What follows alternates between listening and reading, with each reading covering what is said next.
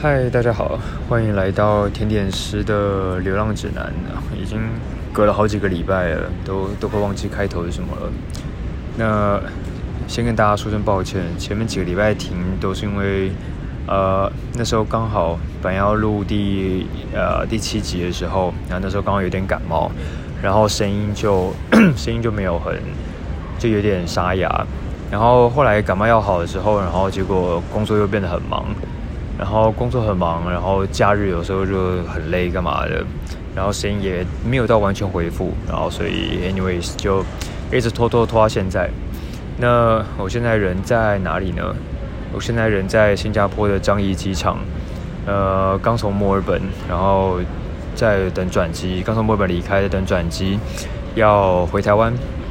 那呃，为什么会这个时间点回台湾嘞？因为就是。呃，我接下来要去中南美洲，呃，还有北美啦，旅行大概两个月吧。那因为呃，我们餐厅就是要开始进行装修，然后它会从七月底可以装修大概两个月吧，到九月中。然后很难得，一般来说，哇，即便这些请假也不太可能请两个月，所以很难得有这么长的连续的假期。然后想说，我要那就。去找一个远一点的地方，然后可以一次做比较长的规划的的旅行计划吧。那一开始本来的计划是想要去日本，就是好像在上一集吧，还哪一集有讲，有时候想要从日本的最北边，也就是北海道的北海道的最北边一个小镇，忽然忘了它的名字。我想从那边骑脚踏车，然后就往南骑，然后类似环日本岛这样子。然后结果后来，后来就是有一天啊，在跟我们同事聊天的时候，呃，聊一聊，然后就他是一个墨西哥人，然后就就聊到墨西哥食物，然后我就说我前几天我有自己做那个莫雷酱，就是 mole，呃，他拼是 M O L E，那那个莫雷酱就是墨西哥其中一个当地的地方特色料理，然后我就跟他说我做这个东西。然后他就说：“哦，那你如果要试这个的话，你一定要去墨西哥的一个地方叫做瓦哈卡。他说那边的这个这个这个酱料啊，有非常多种形式，就是还有分 mole negro，就是黑莫雷，然后还有其他各式各样的莫雷。那后来他就跟我讲了一堆，就是墨西哥当地的食物。然后后来被他一讲，我听了就觉得，哇，天哪，真的是每一个听起来都好好吃哦。”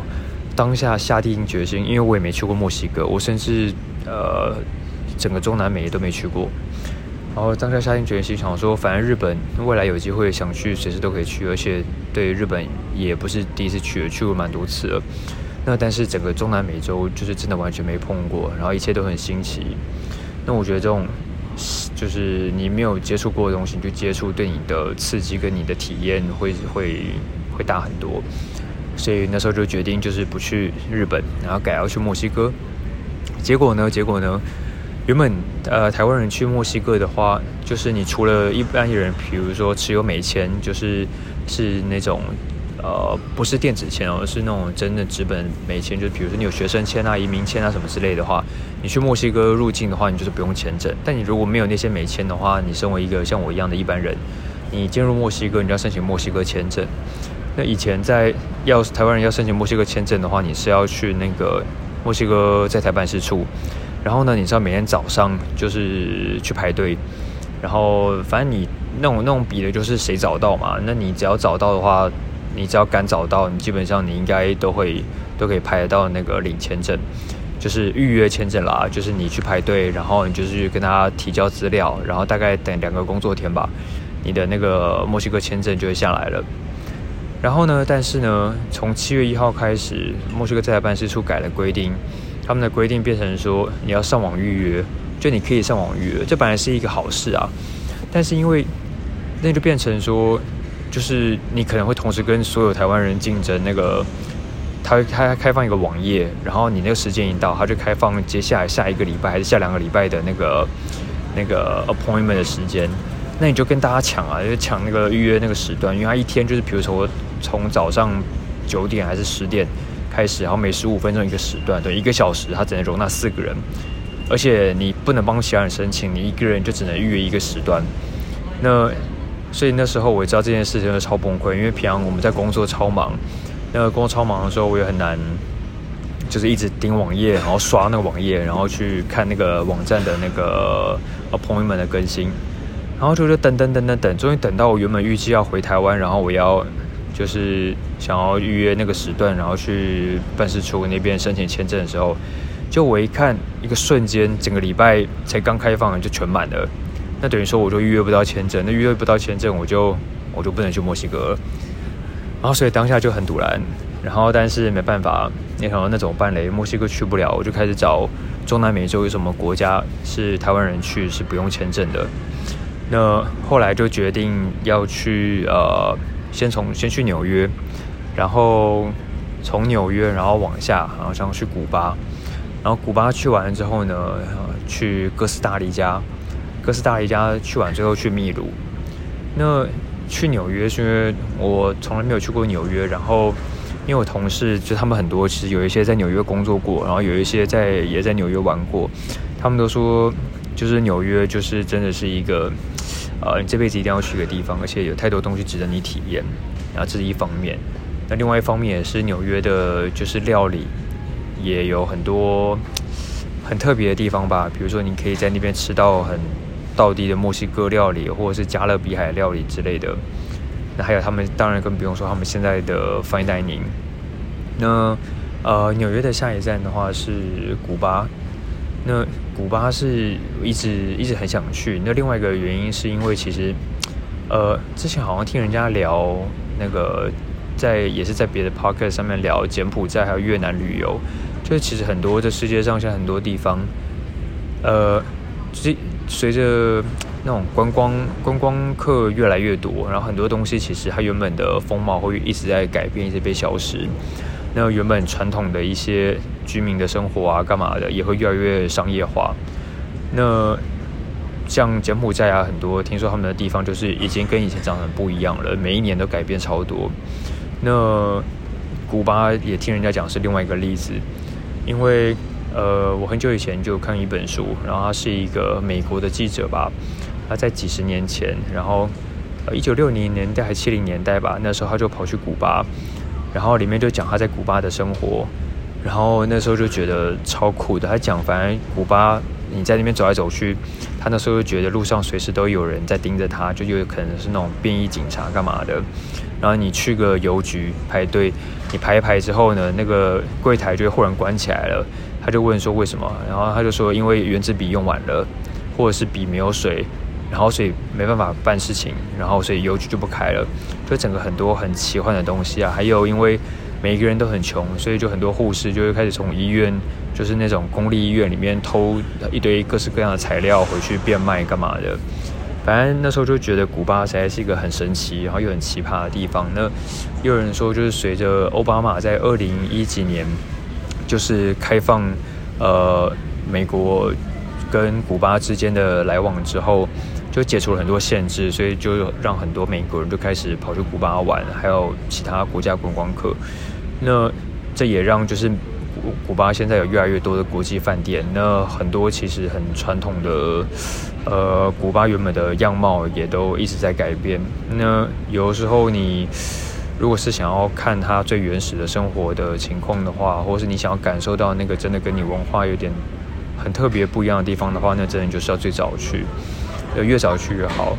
所以那时候才觉得说，嗯，那就去一下古巴吧。那古巴去完之后，呃，要去哥斯达黎加。哥斯达黎加也是因为，反正中南美洲其他国家，要不然是治安太可怕，要不然就是我们去要去要办签证。不然我本来想要去哥伦比亚，但是哥伦比亚的话，台湾人要申请签证，而且时间蛮长的，好像至少要等一个礼拜还是一个月以上。那就没办法，那所以就挑哥斯达黎加。哥斯达黎加台湾人好像去就是不需要另外再办什么签证。听说啦，搞不好到时候跟我查的不太一样。But anyways，那最后一站的话要去是秘鲁。那秘鲁基本上秘鲁很特别，因为秘鲁除了大家常常去的马丘比丘以外，这一次要去呃在南边另外一个城市叫做阿布基奎，还是阿布奎基的。那里面有一个世界好像最深的峡谷吧，就是你大家听呃耳熟能详的那个印第安秃鹰啊，干嘛的，好像就是那边出来的。那它就是很深，然后很很还有点像美国大峡谷那种感觉，但风貌又不太一样。那当然北部的话，它还有另外一个超酷的是亚马逊雨林，就是你在一个秘鲁，你可以同时上马丘比丘，然后你又可以去大峡谷。然后你北部它靠近亚马逊森林流域的话，你还可以去呃参加他们的一些 tour，就是深入住到亚马逊森林里面。那这些是比较体验的部分啦。但是其实去秘鲁有一个最大的原因，是因为呃不知道大家知不知道，在二零二三年今年的那个 World Fifty Best，就是世界五十大最佳餐厅里面，秘鲁就拿了三三三个名额。就当然台湾连一个都没有啦。然后秘鲁，然后第一名还是秘鲁的，是一个叫做 Central 的餐厅。然后另外两个也都超酷的。那我前几天，我之前我就想要找那个 Central，但他这样当然一下就爆满了。然后虽然我的墨西哥同事说，我如果想要订的话，他可以帮我问问看，但目前还没有下落。But anyways，我就订了另外一家，叫做 Maya 还是是 My Myta 什么之类的。那我看了那个照片，觉得也是超酷的，因为。呃，秘鲁不知道三号，它其实它的料理文化有很深的文化，而且跟其他的菜系都不太一样。那另外一方面也是秘鲁菜，它其实融合了很多，因为有呃过去很多日本移民，所以它会结合了很多日本风格的食物，所以会造就出秘鲁它其实有一种混合，有一种 fusion 的感觉，但是又有很多他们当地特殊的食材。那当然我对秘鲁菜就是极度不熟悉，所以想说。呃，刚好这个机会可以去顺便体验一下吧，因为呃，像我现在在工作的地方，我们主要 在墨尔本工作的地方，我们主要做的是澳洲菜嘛，但是啊，我们叫做澳洲现代料理啊。那其实很多东西我们用的食材，我们就不会摆出呃怀石啊，我们也不会摆出美式啊，然后更不会摆出墨西哥式的料理在上面。那我觉得，那我们用最多的就是当然是当地的食材，比如说澳洲特有的生蚝，或者是蚂蚁，然后或者是瓜牛类，或者是澳洲自己产的和牛，然后再用一些法式的料理技法去结合那些风味。那我觉得在台湾的 fine dining 其实有时候常常你会看到就是其他料理元素的影子，比如说。会看到西班牙的 churros 啊，或者是会看到沿用日本和食料理的，比如说呃一些一些影子啦。那但是就是这是一个一个一个方向，可能台湾的翻译单你比较比较喜欢就是呃综合各地不同的文化吧。但是我们现在工作的地方就比较没有，就是主厨他不喜欢用其他。文化的东西，他觉得他在澳洲，反正他就是用呃澳洲当地的东西。那在秘鲁的话，我看到那家餐厅，它也是，就是它真的就是表彰说秘鲁当地特殊的食材。那具体来说什么食材，我现在也不是很清楚。那可能等之后吃了之后再跟大家讲。那今天其实。呃，今天其实主要一个主题是，嗯，我前阵子访问了，就是我们餐厅里面另外一个厨师，那他他现在已经离开了，那他去另外一家餐厅工作，那但是他的经历蛮酷的，他以前是那个，他以他是英国人，然后呢，他在大概过去一年吧，他其实是在 F1 车队工作，在一个英国的车队叫 Williams。那他是当那个车队的随队厨师，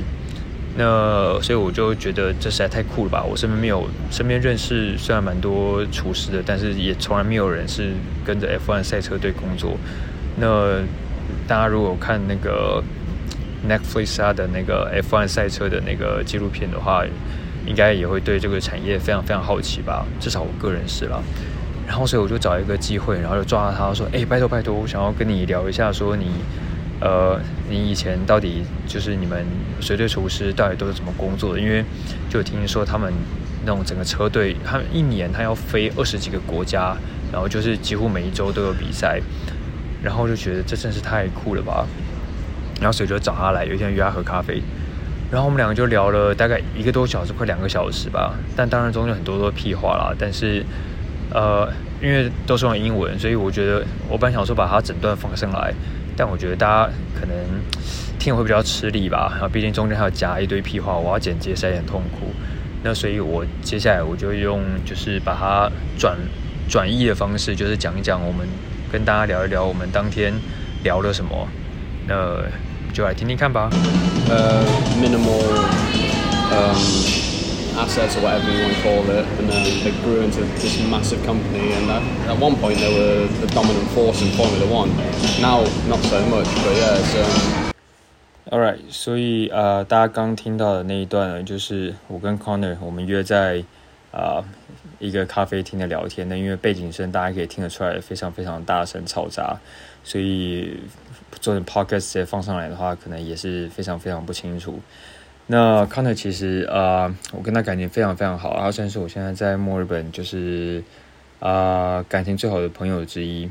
那 somehow 我们个性个性有点像吧，但反正他就是非常幽默。那啊，Connor 一开始他的背景是怎么样的？就是他。他其实蛮酷的，他曾经人生他在德国，他在德国的汉堡吧，还是德国哪里？他在那边生活了大概八年，然后但是他一句德文都不会讲，那就他爸爸在那边工作，所以他们全家一起过去。他那是跟我说他在那边就是念英国英国学校，然后但是他一句德文都不会说，我觉得这也是蛮厉害的。But anyways，他后来就回到了伦敦，然后在几家辗转在几家餐厅工作之后呢？他进到了一家餐厅，跟随当时的主厨叫做 Niles Keating。那 Keating 主厨呢，他很厉害，他年轻，才三十岁吧，就已经啊自己开了一间餐厅，然后拿到了米其林二星。那那个时候，我朋友 Connor 呢，他跟这个主厨工作了大概四五年左右。然后在那个当下，啊，Keating 主厨呢，他同时是英国的 F1 车队，叫做 Williams。他是他们的 ambassador，类似啊，该怎么说？这个这个位置有点像是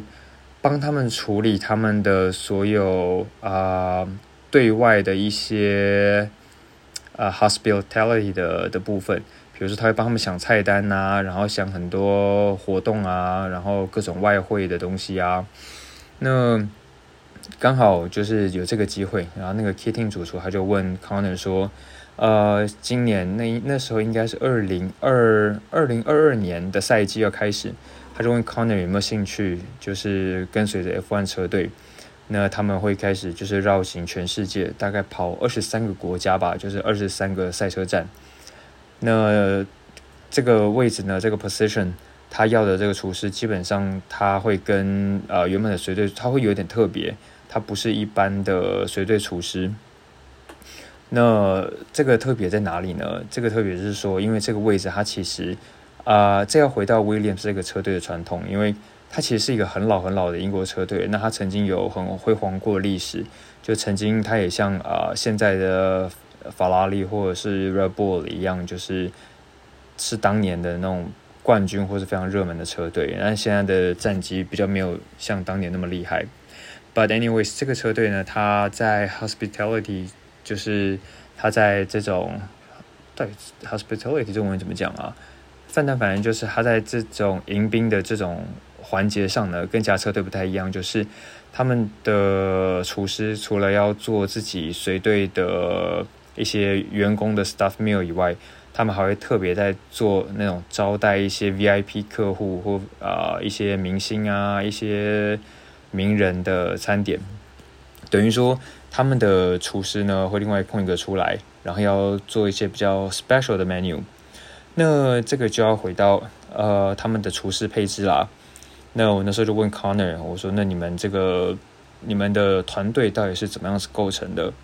那他就说：“其实他们基本上就是呃这个团队里面会有三到四个厨师，然后他们有一个主厨是女生。那他本人就是跟其他厨师会一起巡回世界各地。”然后到每一个不同的呃不同的赛场，但是他做的事情就跟他们比较不太一样。那通常他们呃在这样子环球世界移动的时候呢，大概是他们大概会有一百多个人，就是整个团队，然后会一起到处移动。那他们其实呃，他们每到一个新的国家，就是一个赛场，他们不会是全部人一起到。那 Connor 是说，他们同时会有分很多批。那像他是属于第一批到最早到的，他们会从礼拜天就到。那会有 hospitality team。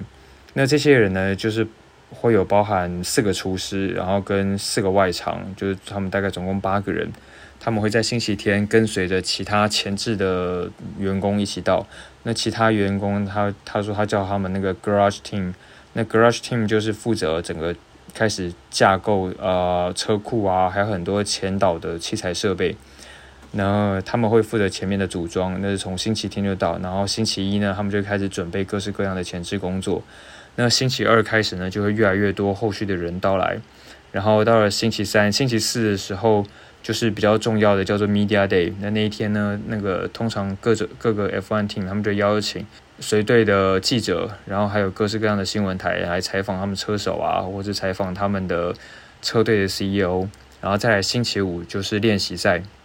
星期六呢，就是开始呃 qualifying，qualifying 就是他们的资格赛，然后最后星期星期天正赛。那我们前面聊到 Connor 的工作就是跟大家有点不太一样，因为他是专门负责迎宾的那种，他比较没有在处理 stuff meal。那基本上像这种迎宾的东西啊，就是在 Williams 比较特别，他们会在用餐时段。会把这些 VIP 客人跟我们跟他们 staff meal 的用餐时段稍微错开，等于说后面空出另外一个一个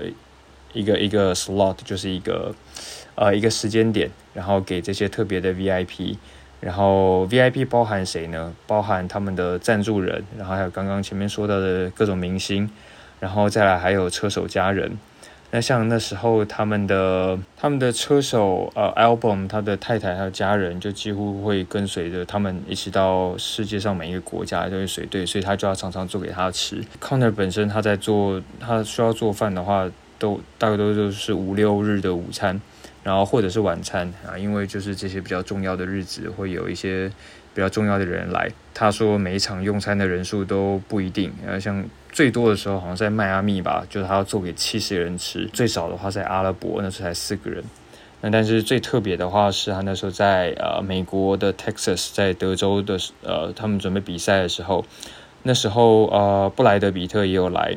那布莱特比特来的时候呢，他们就做很特别，他们就做德州的 barbecue。他据他说就是还蛮开心的，就是跟这些明星在一起吃饭。那我就很好奇啊，就是说他们到底是怎么。怎么工作的？因为你要到一个就是世界各地到处跑，你是怎么把厨房搬过去的？他说，因为基本上像 F1 车队他们在呃到世界各地在移动的时候啊，他们都是一个大货柜一个大货柜，然后坐飞机这样把它整个器材运过去，车子零件是这样子运过去嘛？那但是啊，他们厨房设备也是跟着这样一起运过去的。那等于说，他们基本上他们会有一堆像是。干货食材啊，然后呃瓦斯炉，然后呃水电，然后除了器材以外，他们的瓦斯还干嘛的？这些他们都是一起做空运，然后直接运过去。等于说他们有点像是乐高玩具一样，把每次比赛完，他们就把那拆掉，然后全部组合好，然后那个货柜呢，就像一个小盒子一样，四面合上之后。它就像玩的扮家家酒一样，然后啪，整个就是丢去空运，然后空运就运到下一个地方。他说这个基本上，我就问他说，那你这样子就是到处跑来跑去，那你食材你不太可能运过去吧？那你是要怎么，你是怎么办？他说其实就是食材方面就是常常真的很困难，因为他们基本上会跟着他们会到处运来运去的呢，就只有干货。就是一些米面啊，或者是干干料、香菇啊之类的那些东西，他们会运来，就是可以保存，他们运来运去。但其他的新鲜食材干嘛？他们都是每一次到当地之后才进行采买。那你要采买的话，你就需要临机应变，因为像他们他说，每一次在不同的地方，你那个名单啊，虽然给出来了，但是就是变化都会很大，因为可能。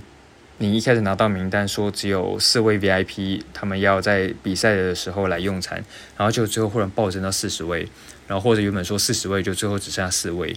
那这种情形都常常发生。那他就必须要临机应变啊。那像他，因为主要负责就是这些比较 special guest 的餐点，所以他就是需要花很多很多的时间去想他们的菜。因为像他说，他通常帮他们做饭的话，基本上还是有点像是一个正规西餐的一个做法。也就是说，还有前菜，然后主菜，然后跟甜点，然后再看每个人有什么不同的需求。那因为就是他们那个食材都要到现场才能买，那他就必须要先了解说，哦，他接下来到下一个场地会是什么样子的一个环境，那他能预先做一些食材上的准备，比如说到墨西哥，你到了墨西哥之后，你到当地的超市，跟你去日本的超市，那看到的东西当然就完全不一样。那我就问他都是怎么设计这些菜单的，他说基本上他在就是车队移动之前，他就会把这些菜单都设计好，然后比如说你前菜、主菜、沙拉，然后甜点，你每一个东西的设计的样式，然后还有他用的食材、用的分量，然后还有烹调手法，他都会清楚的，就是写在。呃，他的 proposal 上面，然后他会把这些 proposal 呢，一定在提前就是寄回传送回英国的那个 Keating 主厨，然后就是这个 Williams team 他们的 ambassador，那他会把这些 menu 都给 Keating，然后再给 Keating 让他呃看这个食谱是不 OK，那有时候 Keating 他会他会再检查或者再删减，或者说哦，那某一个东西你要。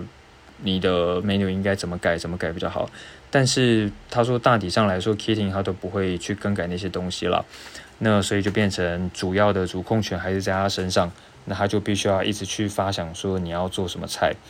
那虽然说就是采买这些很麻烦啊，干嘛的？但是我就问他，我就说那你们到底就是每一次赛赛事，你们有大概多少钱可以有多少预算用在买这些食材上面？就他一讲，我就吓一跳。他说，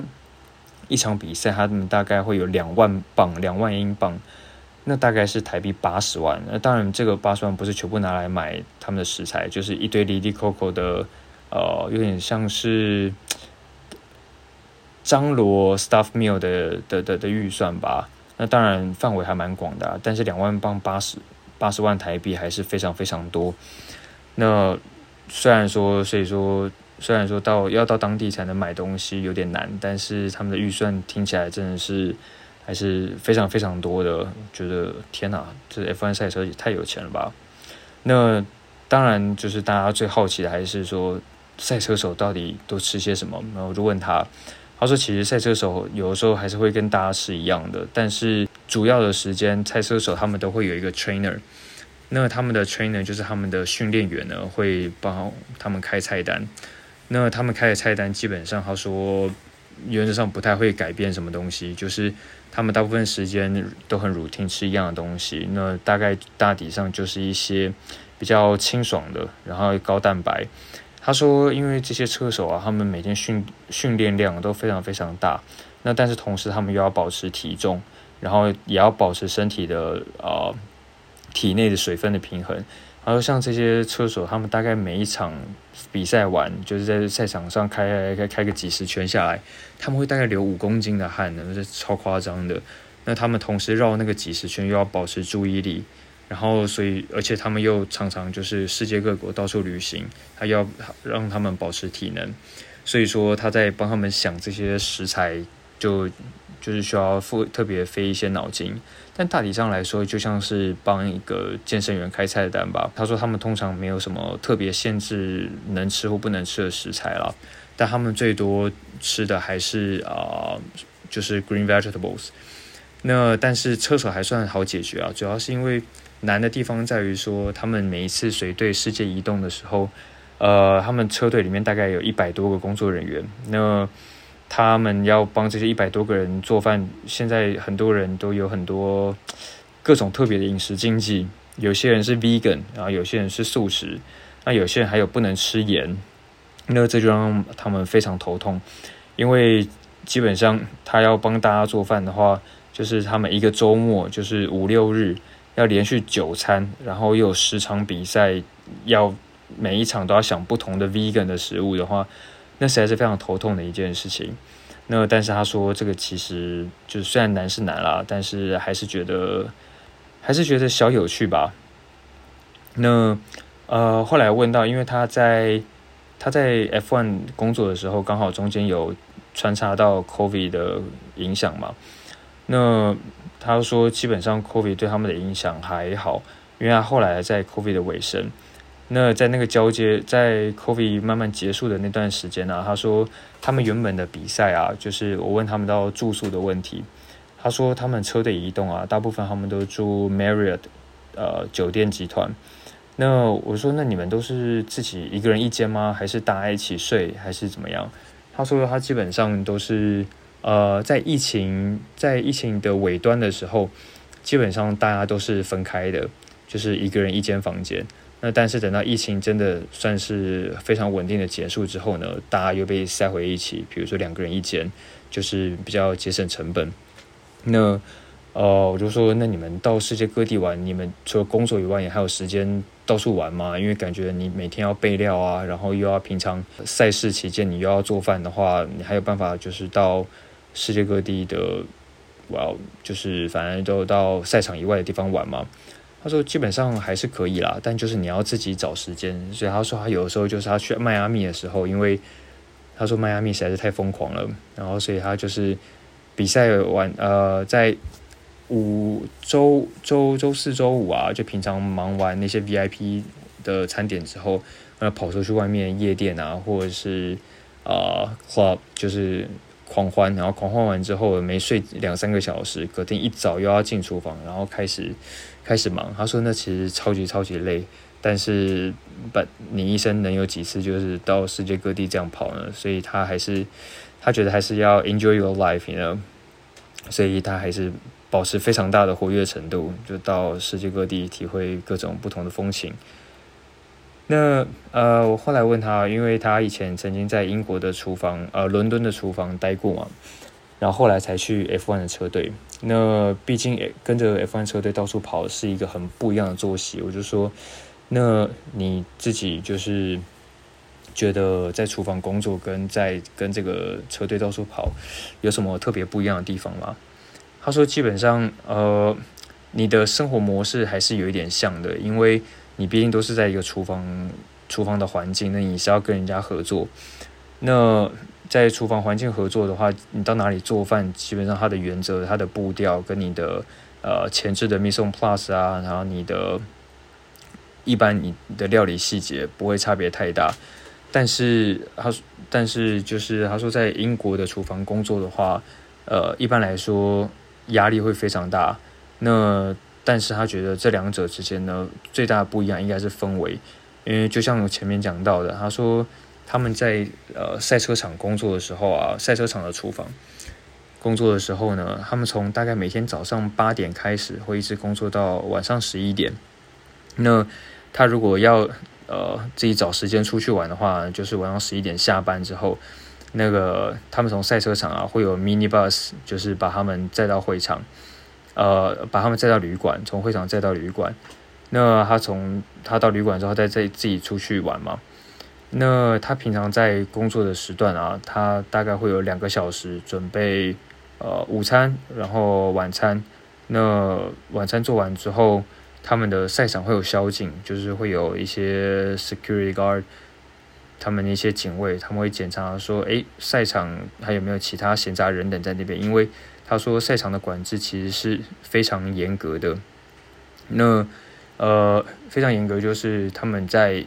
正赛事啊，或者一般练习赛，或是这个赛结束之后，他们赛场就不允许任何人在那边，除非是要忙着修车的修车的那些人。那他说，基本上呃，他们那些车都非常非常贵。他说，大概一台赛车大概要多少？twenty twenty million，大概两千万英镑一台，等于台币要多少？八千万。那就很夸张。那他说他们基本上每一次比赛，他们也不会运太多车，就只有两台车而已，就是一个赛车手一台。所以你如果就是如果撞到还能维修，他们就尽量修。那如果真是撞烂了，那这场比赛他们就就不用比了。那最后我就问他，我就说，那你刚进入车队，你第一天让你印象最深刻的事情是什么呢？他说，呃，他们 好像第一第一场吧，那时候他们去拜林比赛。那在拜林的时候，他们呃，他他刚到赛车场的时候，他就被很多就平常在电视上看到的那些很有名的。有名的赛车手环绕，然后他在赛车场要看那些赛车要准备起跑的时候，他就会听到那个引擎声，就准备起跑，那全部赛车的引擎声一起响起，就砰砰那种声音。他说当下就是那个感觉非常非常的震撼，那也是他就是一个瞬间就着迷于 F1 的一个。的一个一个 moment 吧，就是让他永生难忘，也让他觉得那是那一整年，就是那一整年的赛车生涯，算是最最狂热的一刻。那呃，我后来我有问他，我说：“那你那时候结束之后，为什么不想要再继续跟着这个赛车队，然后再继续当随队厨师？”那他说，虽然就是跟着他们到处跑这种事情很好玩，但是毕竟，啊，他还是想要尝试一些比较不同的东西，而且跟着这些赛车队到处跑也是蛮累的。他们那时候行程就基本上很有的时候他们会连着两个礼拜、三个礼拜，就是一直有赛事，所以他就必须要在这个国家做完，就是做完一整周的菜之后，马上又跟着一起飞，飞到下一个国家。那有的时候没有赛事的话，他才会就是飞回英国伦敦，然后待在家里休息，然后等着被 call on 到下一场赛事，然后跟着一起飞过去。那总之，我觉得能访问到呃，这次能访问到他，真的是很难得，也很酷。那呃，我们后来他离开餐厅之后，我们一直都保持联络啊，因为我们真的感情算还蛮不错的。所以如果大家对于